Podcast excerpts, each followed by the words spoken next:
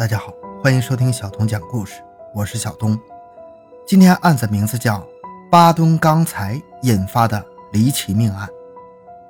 一九八四年七月二十六日，吉林省辽源市南郊渭金河中段，现场死者赤身裸体，身上连鞋袜都没有穿，大概三十来岁，身高一米六左右，身上烧伤面积百分之八十以上。面目已经看不清楚，死者身上没有其他明显伤痕。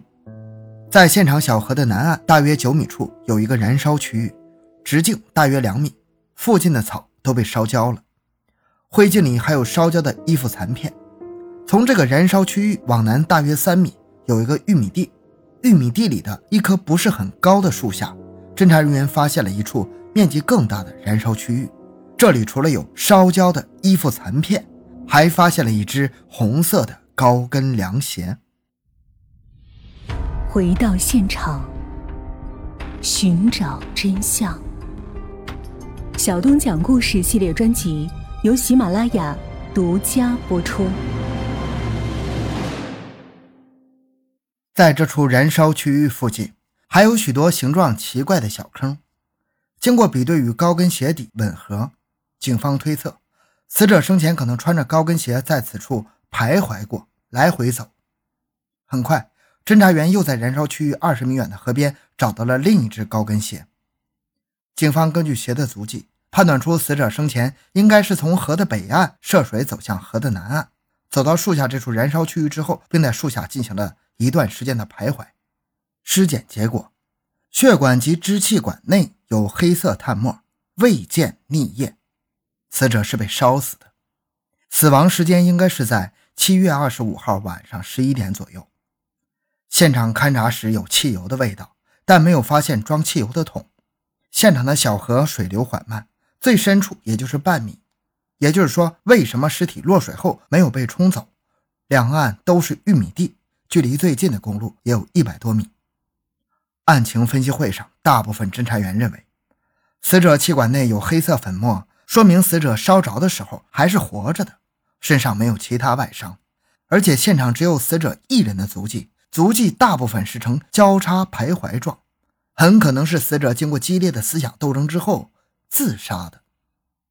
但是，一名旁听的叫孙玉金的年轻刑警提出了不同的看法，他认为自焚是最痛苦的一种自杀方式，一个女的即使要自杀也不会选这种方法。参会的局长当场拍板，这个案子由孙玉金负责办理。孙玉金立下军令状，不破案，警察不做了。孙玉金首先还原了案发过程：玉米地里的燃烧区域应该是第一着火点。着火后，人的本能会让他往河里跑，跑了两三米之后，他摔倒了，形成了第二片燃烧的区域。随后，死者挣扎着爬起来。继续往河边跑，跑到河边，一头扎到河里。最终，由于已经吸入了大量的碳末和有害气体，最终还是身亡了。但是有一点，孙玉金当时没有想明白，为什么死者呼吸道里没有一点点河水的痕迹？有两种可能：要么是死者被烧死之后被人扔到河里，要么就是死者刚刚跑到河边就没了呼吸，然后一头栽到河里。带着疑问，当孙玉金再次回到案发现场勘查时，发现。就在前几天，警方尸检完就地掩埋的尸体不见了，只剩下一个坑。当时公安机关办案条件有限，再加上很多专家都认为是自杀，所以检验完，公安机关就将尸体就地掩埋了，就在附近。难道是凶手又把尸体偷走了？经过一番搜寻，孙玉金他们在玉米地里找到了尸体，判断很可能是被野狗拖了出来。孙玉金他们又把尸体埋了回去。孙玉金他们又在现场仔细勘查，在最大的那块燃烧区域下面发现了男性的足迹，但是无法判断是新鲜的还是陈旧的。从玉米地那边燃烧区域往西五十米是一块红薯地，在那里发现了一只女性的袜子。孙玉金认为这只袜子很可能是属于女性死者的，而且是在她生命受到威胁时，在外力的作用下脱落的。在案发后的第五天，孙玉军他们接到一起报案，报案人说他姐失踪了。报案人一眼就认出了姐姐的那双红色高跟凉鞋，而且报案人还认出了现场的那只袜子。报案人称，他的姐姐叫赵小莲，他们俩最后一次见面是在七月二十五日傍晚，也就是尸体被发现的前一天。赵小莲把自己七岁的女儿送到了弟弟家，说自己胃不舒服，要到附近的诊所去看病。弟弟说：“太晚了，用不用我和你一起回去？”姐姐说：“厂子里的同事还有同事的对象和他一起去。”弟弟信了，赵小莲就走了，再也没有回来。赵小莲弟弟说：“姐姐走的时候情绪很稳定，不可能在短短几个小时之后就自杀了。”警方赶到了赵小莲家附近的那个小诊所，诊所里的医生说：“二十五号晚上没有接待过赵小莲这样的患者。”而在对赵小莲单位所有的同事进行询问之后，没有人陪赵小莲在二十五日晚上去看过病。警方对赵小莲的家进行了勘查，也没有发现遗书或者轻生自杀的线索，家里一切都很正常。但是孙玉金在赵小莲的日记本里面发现了蹊跷：夫妻二人何为贵？是钱还是命？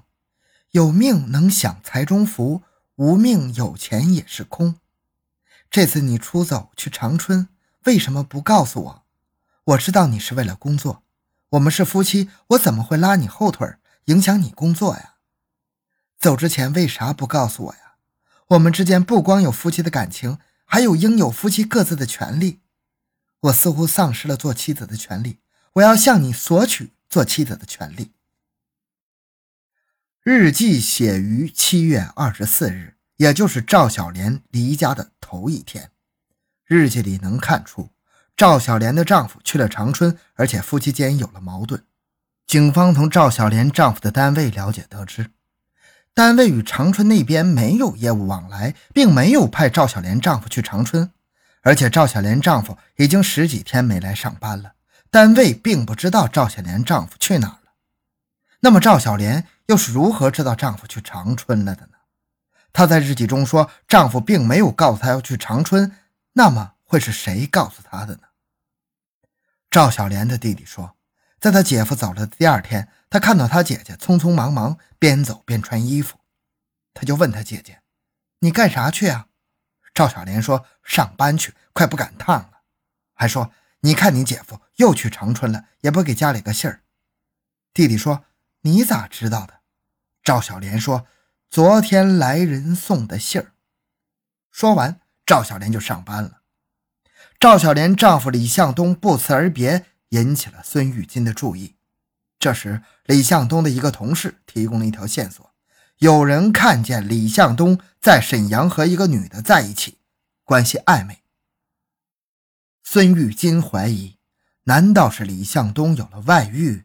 然后把妻子杀了，和外语私奔了。孙玉金他们查看了李向东的家后，没有发现与其他女人有关的东西。他们又来到李向东的办公查看，在李向东的办公室抽屉里面的一本书里，发现了一张女人的照片，背后写着：“日去月来十六载，往事历历记心怀。青春已随日月去，唯有赤心永不衰。”孙玉军调查得知，这个女人是李向东的前女友，多年前已经嫁到了沈阳。警方赶到沈阳，找到这名女子，但她说早已经和李向东没有了来往。根据赵小莲妹妹回忆，七月二十一日傍晚，她在路上遇到了姐夫李向东。当时李向东说要去一个叫小高的人家喝酒，也就是那天晚上，有人给赵小莲捎信说她丈夫李向东连夜去长春了。但是在那个年代，晚上根本没有车去长春呢。如果是第二天走的话，那么为什么当晚李向东不自己回家告诉妻子呢？通过询问李向东其他的朋友，警方很快找到了这个小高。小高名叫高德旺，十几年前在打牌时与李向东认识的。据他讲，李向东当天是十七点多钟去喝的酒，在六七点的时候。李向东称自己有事儿就走了。当时一起喝酒的朋友也都证实李向东是那个时间离开的。之后，李向东就神秘的消失了。当时由于社会治安并不好，领导就让孙玉金暂时放下赵小莲的案子，先参与到严打中来。谁知误打误撞，竟然发现了李向东的去向。孙玉金当时负责处理一个建筑工地门卫被打劫的案子。报案人称，那天晚上有两个蒙面人闯入了财务办公室，用木棍打晕了两名值班员，又撬开了锁票据的保险柜，烧毁了很多票据。但让人怀疑的是，财务室里并没有丢失财物。按理来说是个小案子，但作案的目的引起了孙玉金的怀疑。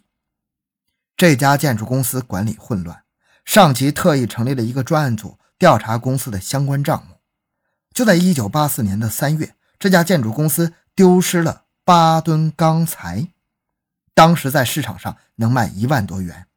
要知道，当时一个职工一年的工资才几百块呀，而上级刚要调查这家公司相关账目，又被烧毁了。孙玉金感到很奇怪。就在他们决定深入调查时，和孙玉金一起并肩战斗的同事反映，他媳妇儿上下班有人跟着。真是岂有此理啊！这是想通过跟踪警察家属来给警方施压呀！